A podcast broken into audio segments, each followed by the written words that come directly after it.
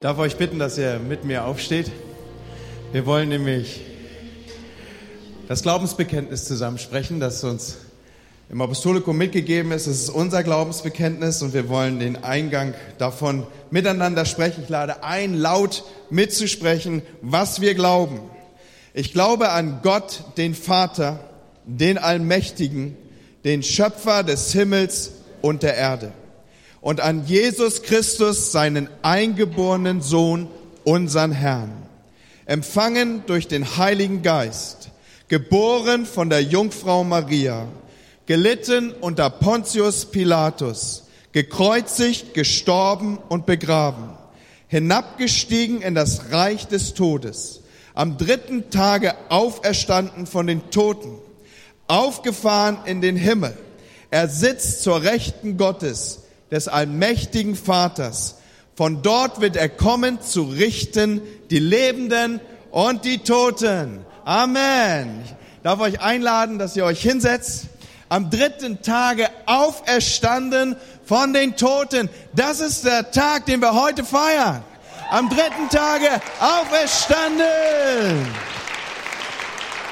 Und dann ist die Perspektive die aufgefahren zum Himmel. Das sind die Himmelfahrtstage. Die nächsten Brückentage kommen. Ja, wo man wieder ein paar Tage oder eine verkürzte, eine verkürzte Woche hat. Er sitzt zu Rechten Gottes des allmächtigen Vaters. Ich möchte mit euch heute Morgen einen Vers meiner Predigt voranstellen aus der Offenbarung, der diese Perspektive schon aufnimmt. Ich lese aus Offenbarung 1, Vers 18. Fürchte dich nicht, so beginnt es hier. Ich bin der Erste und der Letzte und der Lebendige. Ich war tot und siehe, ich bin lebendig von Ewigkeit zu Ewigkeit und habe die Schlüssel des Todes und der Hölle. Sagt mal alle, er ist lebendig. Und jetzt könnt ihr euch einander zuwenden und sagen, ich bin auch lebendig. Das ist nämlich wichtig am Auferstehungsmorgen, dass man lebendig ist, dass davon was zu spüren ist. Er ist auferstanden. Halleluja. Jo, und wir fangen gleich mit dem ersten Gedanken an, den ich aus diesem Vers wie eine Gliederung herausziehen möchte. Seit Ostern sind Gottes Begegnungen möglich für jeden von uns. Dieses kann der Morgen sein, an, du, an dem du Jesus begegnest. Und ich will dir was sagen, diese Begegnungen mit Jesus, die haben was mit Ehrfurcht zu tun. Unser Text beginnt ja hier mit dem Zuspruch, fürchte dich nicht. Und wir wollen uns mal in Erinnerung rufen, wem gilt dieser Zuspruch? Er gilt Johannes. Johannes, er ist offensichtlich jemand, der zu diesem Zeitpunkt diesen Zuspruch nötig hat, fürchte dich nicht. Und dabei ist uns doch in Erinnerung, dass er wie kein zweiter Jesus kennt.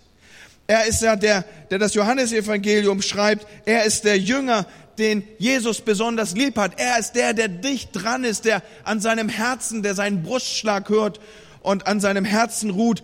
Er ist der Erste, der nicht nur verwundert guckt, als es darum geht, dass das Grab leer ist, sondern einer der Ersten, der glaubt. Er ist dabei bei der Auferstehung, als Jesus seine Jünger aufsucht und sich ihnen neu zu erkennen gibt. Und doch haut es ihn von den Füßen, als er 60 Jahre später dem auferstandenen Herrn hier auf Patmos noch einmal begegnet. Johannes ist zu diesem Zeitpunkt ungefähr 90 Jahre alt. Und der römische Kaiser Domitian, er hat ihn auf die Insel Patmos verbannt. Damals haben die Christen sich geweigert, den Kaiser als Gott ähnlich zu verehren. Und so wurmte es natürlich die römischen Cäsaren, in diesem Fall Domitian, dass er äh, diese Anerkennung von den Christen nicht bekam. Und so verfolgte er die ersten Christen. Er verfolgte die Menschen, die sagten, Jesus ist mein Herr. Und die Leiter hat er verbannt, er hat sie aus der Gemeinschaft gezogen und in diesem Fall Johannes, den Leiter der Gemeinden zu Kleinasien, auf die Insel Patmos verbannt. Und hier nun in der Verbannung auf dieser Insel begegnet Jesus Johannes und er gibt ihm Weisung für die damalige Zeit, aber weit darüber hinaus. Bis heute profitieren wir davon. Und wie schon gesagt, obwohl Jesus und Johannes sich gut kannten, die Begegnung der alten Weggefährten führt Johannes auf die Knie. Es haut den Apostel schlichtweg um. Es nimmt ihm den Atem. Ich nehme euch mit hinein in die Szene, wie sie in Offenbarung 1 abgebildet und aufgeschrieben ist. Ich war an dem Tag des Herrn im Geist. Es ist immer gut, wenn man am Tag des Herrn im Geist ist. Das ist keine, das ist, das ist eine Umschreibung für den Sonntag. So, vielleicht ist das dein Ostersonntag morgen hier und vielleicht wirst du rückwirkend in dein Tagebuch schreiben, ich war am Tag des Herrn im Geist. Dann bist du auf jeden Fall auf guter Spur mit Johannes. Und äh, er hörte hinter sich eine laute Stimme wie die einer Posaune und ich wandte mich um, so schreibt er, die Stimme zu sehen, die mit mir redete. Und als ich mich umwandte, sah ich sieben goldene Leuchter. Und inmitten der Leuchter einen gleich einen Menschensohn, bekleidet mit einem bis zu den Füßen reichendem Gewand und an der Brust umgürtet mit einem goldenen Gürtel. Sein Haupt aber und die Haare waren weiß wie weiße Wolle, wie Schnee und seine Augen wie eine Feuerflamme und seine Füße gleich glänzendem Erz, als glühten sie im Ofen und seine Stimme wie das Rauschen vieler Wasser. Und er hatte in seiner rechten Hand sieben Sterne und aus seinem Mund ging ein zweischneidiges, scharfes Schwert hervor und sein Angesicht war, wie die Sonne leuchtet in ihrer Kraft. Und als ich ihn sah, fiel ich zu seinen Füßen wie tot und er legte seine rechte Hand auf mich und sprach, fürchte dich nicht, ich bin der Erste und ich bin der Letzte. Und jetzt kommt dieser Vers, den ich heute Morgen zur Grundlage meiner Predigt gemacht habe. Freunde, Gottes Begegnung, ich habe gesagt, Ostern ist ein Initial, dass Gottes Begegnungen möglich sind. Wenn immer du Gott begegnest, dann wird es, wenn es eine echte Gottesbegegnung war, Ehrfurcht in dir auslösen. Und an der Stelle glaube ich, braucht es Gottes Begegnung, damit wir wirklich in der richtigen Haltung uns zu Gott positionieren. Alles andere ist vergebliche Liebesmüh, wenn wir das irgendwie einfordern wollten oder erklären wollten. Da ist so manches, was an dieser Stelle zu beklagen wäre, nämlich, dass Menschen heute fast nichts mehr heilig ist. Dass Menschen heute mit Gott umgehen, als sei es ihr Buddy. Die gehen mit ihm um, als wäre es ihr Kumpel und genauso verhalten sie sich ihm gegenüber. Sie glauben, er sei immer mit ihnen und genauso sprechen sie ihn auch an. Ich bezweifle, dass Appelle an dieser Stelle was ändern. Einzig ändern kann eine wahre Gottesbegegnung, diese Haltung zum Gott der Himmel. Und äh, wir brauchen Gott da nicht Recht verschaffen. Das wird er tun, wenn nicht durch seine Güte, dann spätestens durch seine Gerichte. Aber wir brauchen diese Gottesbegegnung, die uns seit Ostern möglich ist und möglich sind. Begegnungen wie die Berufungsgeschichten der Bibel, wie die Bekehrungserlebnisse, die uns bezeugt sind. Begegnungen wie diese Vision von Johannes, wie sie hier in der Offenbarung aufgeschrieben ist. Oder Begegnungen wie Jesus sie mit seinen Jüngern nach der Auferstehung hatte. Aber allen dieser Gottesbegegnung, diesen Gottesbegegnungen ist eins gemeinsam. Den Leuten, die Jesus in dieser Weise so begegnen, denen geht sowas von ein Licht auf. Sie begreifen auf einmal, er ist von Ewigkeit zu Ewigkeit. Sie begreifen auch einmal, er ist der, der von dem bezeugt ist, dass er der Erste und der Letzte ist. Und allen Menschen, die Gott in dieser Weise begegnen, ist eins gemeinsam. Sie gehen auf die Knie oder fallen auch sprichwörtlich von ihrem hohen Ross auf den Boden, erschrecken vor seiner Macht und seiner Heiligkeit. Die Sünde wird ihnen auf einmal offenbar, die ihnen ins Leben gestellt ist weil sie Jesus als den erkennen, der da ist, der Herr der Herren über die Zeiten hinweg, als der, der auferstanden ist. Und dem begegnen sie jetzt. Und das löst Ehrfurcht aus, Leute. Ich habe Angst vor jedem, der Jesus so als einen weiteren Freund unter vielen Freunden in sein Leben einlädt. Nein, ich wünsche, dass Ostern sowohl für uns als auch für viele, viele Menschen, die heute noch nicht Errettung gefunden haben, eine Oster eine Gottesbegegnung ist, die sie nachhaltig verändert und zwar auch in ihrer Positionierung, dass sie Gott nicht in der Tasche haben, dass sie Gott nicht an die Seite führen können, dass sie mit Gott nicht machen können, was sie wollen, sondern eine wahre Gottesbegegnung löst diese Ehrfurcht aus, von der ich hier spreche. Warum? Weil die Furcht des Herrn der Erkenntnis aller Anfang ist. Er, es steht am Anfang, dass ich den Gott als den Gott des Himmels begreife und mich begreife als einen, der Gnade aber sowas von nötig hat. Und nur diese Haltung, diese Stellung, diese Gottesbegegnung wird nachhaltig mein Leben verändern. Und schaut, was dann passiert. Selbst der Apostel Johannes, der doch so vertraut war im Umgang mit seinem Herrn, selbst er nimmt diese Haltung, nimmt diese respektvolle äh, Stellung, diese, diese Ehrfurchtshaltung ein. Und das nächste, was Jesus tut, und das darfst auch du erwarten, wenn du Christus in dieser Weise erkennst und eine Gottesbegegnung hast, in der Weise, wie ich sie hier schildere, du wirst sehen, dass Christus die Distanz zu dir überbrücken wird. Das ist ein ganz wichtiger Punkt, den ich aus diesem Vers ableite. Es heißt nämlich nicht nur, dass er spricht, fürchte dich nicht und darüber einfach äh, ausdrückt, ich will mit dir sein, ich bin bei dir, lass uns auf eine Beziehungsebene gehen, sondern ist dir aufgefallen, dass in diesen Versen auch die Hand ausgestreckt wird, die Berührung passiert, da wird etwas überbrückt. In dem Moment, wo wir in der richtigen Haltung zu Christus kommen, wird er auf uns zukommen, er wird die Distanz zu uns überbrücken, er wird uns zusprechen, fürchte dich nicht. Schaut, aller Erkenntnisanfang ist, wir fürchten den Herrn, wir haben Ehrfurcht, Respekt vor ihm. Und diese Gottesbegegnung, die uns angeboten und die möglich ist über Ostern, sie soll in uns die rechte Haltung auslösen. Und dann werden wir mit ihm unterwegs sein, auf freundschaftlicher Ebene, auf einer Ebene der Beziehung, auf einer Ebene der Intimität, auf einer Ebene, wo das eine Herz sich dem anderen mitteilt, wo auch er seinen Freunden nichts vorenthält. Aber Leute, alles beginnt damit, dass ich nicht glaube, ich könnte Gott zu meiner Sache machen, sondern ich bin, wenn überhaupt, Gottes Sache. Amen. Das Zweite, worauf ich hinaus möchte heute Morgen, ist, dass wir mit Freude unterwegs sind. Da ist dieser Respekt, da ist diese Ehrfurcht, von der ich gesprochen habe. Aber das Ganze lässt uns nicht irgendwie erschaudern oder gar verstummen, sondern in uns und aus uns heraus bricht große Freude.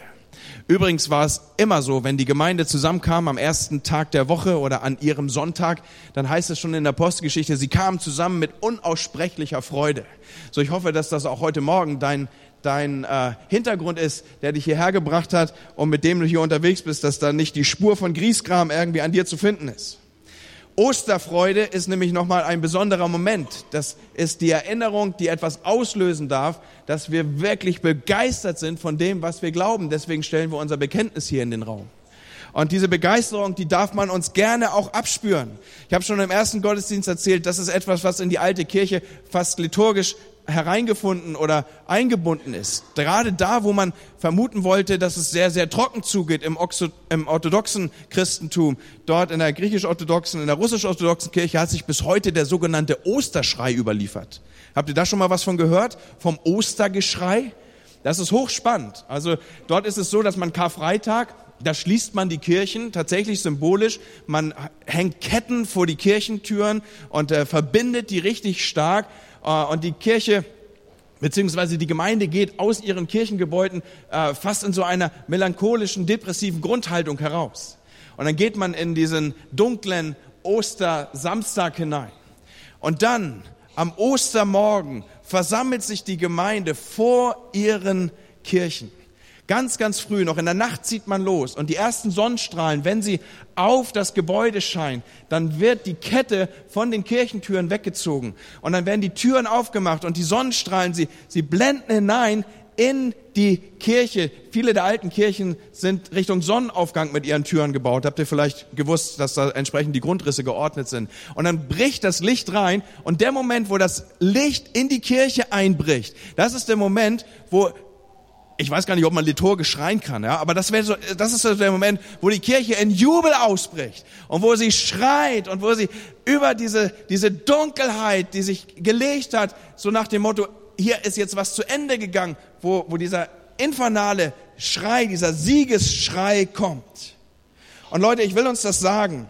Der Ursprung unserer Freude ist nicht irgendwie die ausgeschütteten Glückshormone durch den Schokoladenverzehr, den übermäßigen an Ostern. Ich habe vor einiger Zeit mal äh, was aufgenommen, ein, ein, ein Foto gemacht, das will ich euch gerne zeigen. Das ist äh, äh, Werbung für eine sehr bekannte äh, Marke. Und äh, man mag ja vermuten, dass es ja so vollgestellt mit Ostereiern und Osterhasen, dass das das Eigentliche wäre, worum es bei und in Ostern geht. Aber weit gefehlt, weit gefehlt, Ostern es hat nichts mit den Glückshormonen zu tun, die durch Schokoladenverzehr ausgelöst werden. Ostern hat auch nichts damit zu tun, dass da irgendwie die Freude an einem weiteren gesetzlichen Feiertag irgendwie Raum findet. Ostern hat auch nichts damit zu tun, dass das ein hervorragender Blückentag ist, sondern Ostern hat was damit zu tun, dass ich weiß, wo das herkommt, dass ich weiß, da war etwas tot und Jesus sagt es ja hier auch zu Johannes, ich war tot, aber jetzt bin ich lebendig. Versetzen wir uns in die Gemütslage der ersten Jünger. Sie hatten geglaubt, sie waren gefolgt. Petrus sagt, wir haben alles verlassen, sie haben alles auf eine Karte gesetzt. Und Jesus hat immer wieder versucht, sie darauf vorzubereiten, aber niemand hat ihm zugehört. Und dann nimmt er die große Symbolik auf mit Fußwaschung und Abendmahl. Und dann erleben wir den Verrat in Gethsemane, die Verleugnung des Petrus, der Weg nach Golgatha, die Szenen am Kreuz. All das ist ja den Jüngern in tiefem Bewusstsein gewesen. Dann der zerrissene Tempel, das verschlossene Grab, die verschlossene Tür, die Ratlosigkeit. Die Jünger hatten sich zurückgezogen. Ihr müsst euch das so vorstellen, sie hatten alles auf diese eine Karte gesetzt. Jesus würde das messianische Reich aufrichten. Alles würde anders, alles würde besser werden. Und jetzt dieser Moment wo am Kreuz Leute stehen und sagen, wenn du Gott sein würdest, solltest, könntest, dann steig doch jetzt herab. Und die Jünger erleben das mit, dass er nicht herabsteigt. Das kann doch nur so gedeutet werden, wir haben aufs falsche Pferd gesetzt. Das kann doch nur so gedeutet werden, alles ist aus. Was machen wir jetzt? Wir haben uns nicht nur lächerlich gemacht, sondern wir waren auch drei, dreieinhalb Jahre auf dem völlig falschen Pfad unterwegs. Und in diese Situation rein, wo man sich vielleicht zurückgezogen hat, wo man alle Türen verrammelt hat, bricht jetzt diese Osterbotschaft ein. Was sucht ihr den Lebendigen bei den Toten? Das Grab ist leer. Der Herr ist auferstanden. Er ist wahrhaftig auferstanden. Er lebt. Könnt ihr euch vorstellen, was das auslöst bei den Leuten? Könnt ihr euch vorstellen, wie die Jünger auf einmal völlig aus dem Häuschen waren? Jesus sagt hier, ich bin der Erste, der Letzte und ich bin der Lebendige. Deswegen war es mir so wichtig, dass ihr sagt, ich bin lebendig. Und siehe, ich bin lebendig von Ewigkeit zu Ewigkeit. Nur wer diese, die, diese, das Tief von Karfreitag ergriffen hat, der wird auch verstehen, wo die Freude über Ostern herkommt. Amen. Und da bin ich bei dem Punkt, den ich nachlegen möchte. Ich war tot und siehe, ich bin lebendig von Ewigkeit zu Ewigkeit. Jesus lebt, Leute. Lasst uns da nichts anderes einreden lassen. Siehe, ich bin lebendig. Schaut her, merkt auf, erkennt, sei gewiss, ich bin lebendig. Ohne Auferstehung ist unser Evangelium nichts wert. Ohne Auferstehung ist alles, was Paulus verkündigt, Betrug. An einer Stelle schreibt er, wir als Christen wären die größten Deppen, die über diese Welt laufen, wenn Christus nicht auferstanden wäre. Und an dieser Stelle möchte ich euch eine Geschichte erzählen. Es ist die Zeit, die wir jetzt aufrufen, wo es noch kein Twitter gab und noch kein Facebook und keine Social Medias und wo man noch kein Telefon hatte, wo Informationen noch wirklich handwerklich weitergegeben wurden. Es ist die Zeit, wo man sich verständigt hat, zum Beispiel zwischen Schiffen durch Flaggensignale. Und ähnlich hat man es auch über Land getragen. Man hat große, hohe Gebäude aufgesucht und hat dort über ein Flaggenalphabet versucht, Botschaften und Inhalte weiter zu transportieren. Und so wird die Geschichte erzählt in England. Es geht zurück auf den legendären Sieg bei Waterloo, dass man diese Kunde nach London tragen wollte. Und von einem langsam segelnden Schiff aus wurde dann die Kunde an die Südküste Englands gebracht. So, wir wissen, Waterloo auf der anderen Seite, äh, aus dem Blickwinkel der Engländer ist das eine ganz andere Welt, ja. Und äh, dann über den Teich gebracht diese Information. Ein Schiff segelt an der Südküste Englands entlang und transportiert jetzt vom Schiff aus über Flaggensignale die Botschaft an Land. Und dieses äh, wird dann von dort weitergereicht, von Sichtzeichen zu Sichtzeichen weitergegeben. Und als die Nachricht Winchester erreicht, so kann man bis heute in der Geschichte nachlesen, da begann der Mann auf die Kathedrale zu klettern und mit Winkzeichen zu beginnen. Und er signalisiert Wellington, so hieß der englische Admiral beziehungsweise der dort die Truppen geführt hat, Wellington besiegt. Und ausgerechnet in diesem Moment kommt der typisch englische Nebel auf, sodass die Fortsetzung des Satzes für die Empfänger unsichtbar blieb. Und jetzt geht die unvollständige Nachricht nach London. Und Tausende sind von dieser vermeintlichen Niederlage tief betroffen. Und nach einer Weile lichtet sich der Nebel. Und der Mann auf der Kathedrale macht weiter. Und seine Botschaft heißt final, Wellington besiegt den Feind. Das war die ganze Botschaft. Und Freunde, genauso ist es mit dem Evangelium. Karfreitag, Jesus besiegt, ist nur die halbe Botschaft oder vor dem Hintergrund sogar die ganze Unwahrheit. Die Wahrheit ist nämlich, Jesus besiegt den Tod. Das ist die gesamte Wahrheit. Am dritten Tag auferstanden. Er lebt. Halleluja. Ich war tot und siehe, ich bin lebendig von Ewigkeit zu Ewigkeit. Und das führt uns in der Gliederung unserer unseres kurzen Satzes, den wir heute Morgen bestaunen, zu einer vierten Aussage. Es heißt nämlich, ich war tot und siehe, ich bin lebendig von Ewigkeit zu Ewigkeit. Und so stellt sich Jesus selber vor, ich habe die Schlüssel des Todes und der Hölle. Schlüsselpersonen sind solche, durch die man Zugang bekommt zu bestimmten Gebäuden und zu Räumen. Schlüsselpersonen können dir auch den Zugang zu Menschen oder Menschengruppen öffnen. Schlüsselpersonen öffnen den Zugang oder eben sie verschließen ihn. Sie haben enorme Macht, haben im Sinne des Wortes Schlüsselgewalt. Und Freunde, Jesus stellt sich selber vor als einer, der diese Schlüsselgewalt hat. Er hat die Schlüsselgewalt über Tod und Hölle. Hölle, Da wird wenig drüber verkündigt in christlichen Kreisen. Irgendwie ein Wort, das man kaum in den Mund nehmen darf, weil es so etwas Finales mit sich führt. Aber Jesus hat wie kein zweiter an, und, und auch wie kein zweiter so oft gesprochen über die Hölle und die Tatsache eines Finales, das wir selber dann zu diesem Zeitpunkt nicht mehr in der Hand haben. Hölle ist der Ort, an dem die leben werden, die sich entscheiden, beziehungsweise entschieden haben, bewusst ohne Gott zu leben. Hölle ist der Ort für die, die sich entschieden haben, ohne Gott sterben zu wollen. Und weil Gott dich immer ernst nimmt, wird er dich auch fortan ohne ihn leben lassen. Du lebst sowieso ewig, die Frage ist nur wo. Und wenn du in diesem Leben entscheidest, ohne Gott zu leben, wenn du entscheidest, ich will auch ohne Gott sterben, dann wird er dich auch ohne ihn leben lassen. Und das wird an einem Ort sein, den die Bibel Hölle nennt. Eine Entscheidung, die gilt und die ewige Konsequenzen hat. Und Freunde, an Jesus entscheidet sich, wo ein Mensch die Ewigkeit verbringt. Und das entscheiden wir hier. Das ist der Moment hier, wo wir darüber Ordnung und Auskunft und Richtung geben. Die Hölle ist ein Ort, an dem es keine Umkehr mehr gibt. Die Entscheidung fällt zuvor. Und was will ich sagen? Ich habe keine Ahnung, was der Hintergrund ist, den du mitbringst, der du hier heute Morgen sitzt. Vielleicht bist du jemand, der Jesus von ganzem Herzen liebt und der diese Botschaft mit sich führt, er ist auferstanden, mein Erlöser lebt. Vielleicht bist du aber auch jemand hier, der sagt, Mann, außer dass das ein Feiertag ist und deswegen ein verlängertes Wochenende, habe ich noch nie begriffen, was Ostern eigentlich soll. Und für mich bedeutet dieser Jesus auch nichts. Vielleicht mag er historisch gelebt haben, aber auferstanden, das leere Grab, all das sind doch Märchen für Leute, die es nötig haben. Lass mich dir sagen, man kann Schlüsselpersonen missachten, beschimpfen, ignorieren, was immer du mit ihnen machen willst, das kannst du tun. Aber spätestens, wenn du an eine Tür kommst, für die nur sie den Schlüssel haben, spätestens dann wirst du sie respektieren müssen. Und es gibt eine Tür, eine Pforte, an der wirst du einmal stehen. Das ist die Pforte zur Ewigkeit. Und ich rate dir, dass du gut unterwegs bist mit der Schlüsselperson, die darüber die Schlüsselgewalt hat. Als Jugendlicher habe ich versucht, in Turnhallen reinzukommen, weil ich dort Sport machen wollte. Ich habe versucht, dass die Hausmeister der Schule meine besten Freunde waren, Freunde. Warum? Weil sie hatten Schlüsselgewalt. Sie konnten mir das Tor zu meinem Sporthimmel aufschließen.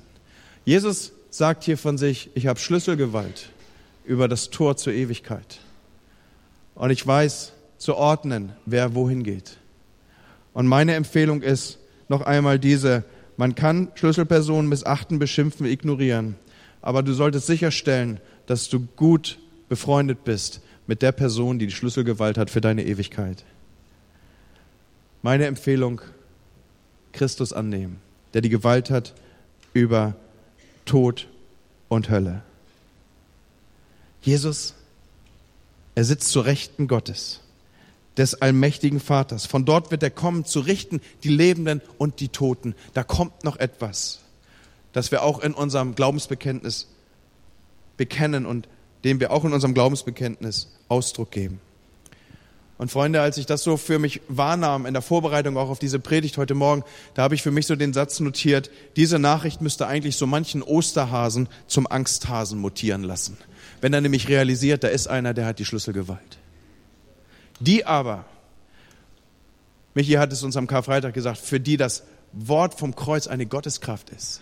Die aber, wie wir, die wir erkannt haben, er ist mein Erlöser, meine Schuld ist mir vergeben, wir dürfen mit Zuversicht, mit Freude, mit unaussprechlicher Freude, mit Lebendigkeit dem vertrauen, der gesagt hat, dass wir in seine Hand hineingeboren sind. Der gesagt hat, mein Leben und mein Sterben das ist in dein Leben und mein, dein Sterben, es ist in meiner Hand.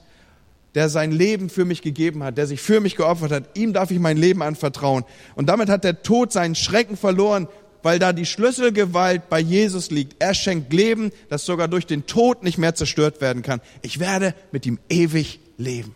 Halleluja. Und vor dem Hintergrund gilt, ich bin lebendig. Du bist lebendig. Wir beide werden zusammen leben in Ewigkeit. Ist das eine coole Nummer? Ist das eine Osterbotschaft? Ist das was, was Freude rausbrechen lassen darf, wo wir begeistert sein dürfen? Wir werden ewig leben. Halleluja.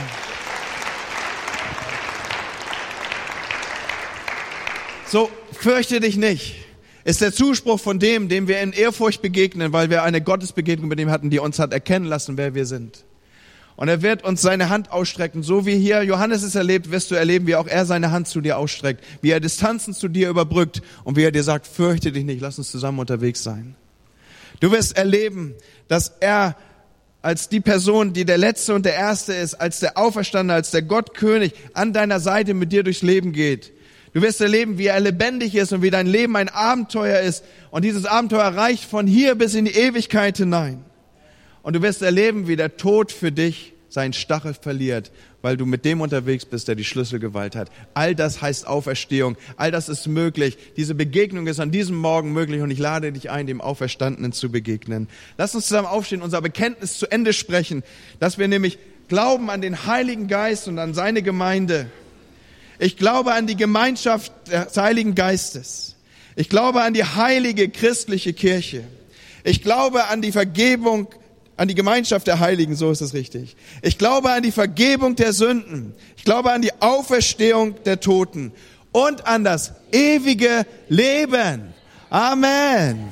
Also, du glaubst an die Vergebung der Sünde, an die Auferstehung der Toten, an das ewige Leben. Das kann dein Sonntagmorgen, dein Ostermorgen werden hier. Nämlich, wenn du dem begegnest, der Sünde vergibt, der auferstanden ist und der ewiges Leben schenkt.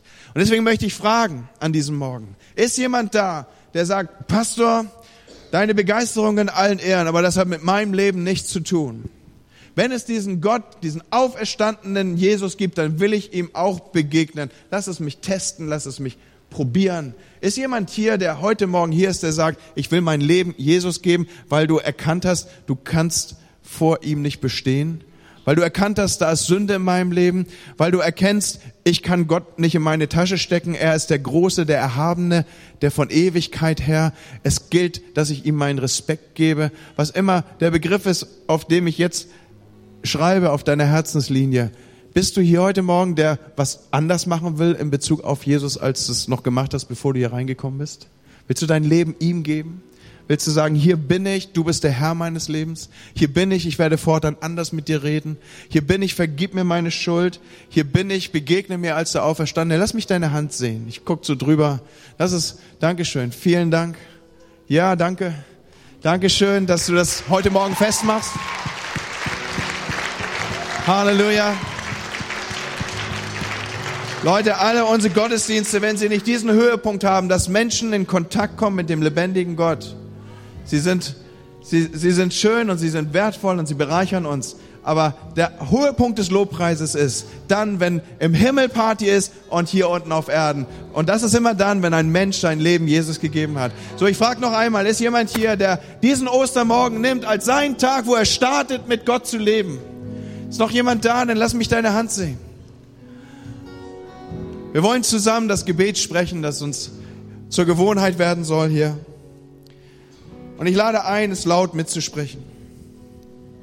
Jesus, ich danke dir, dass du heute zu mir gesprochen hast.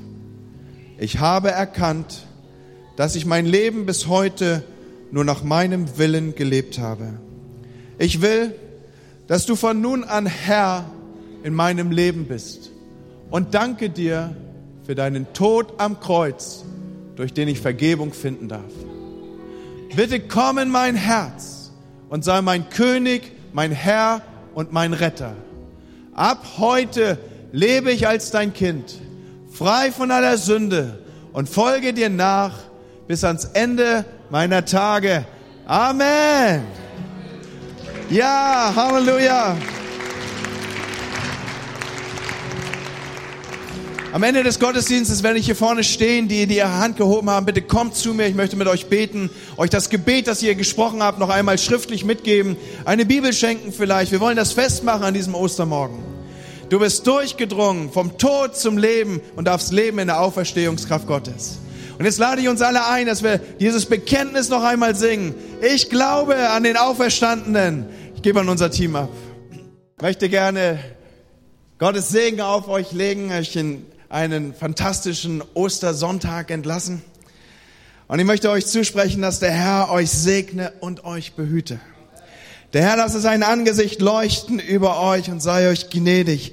Der Herr erhebe sein Angesicht auf dich und gebe und erhalte dir seinen Frieden. Ich wünsche dir ein großartiges Osterfest.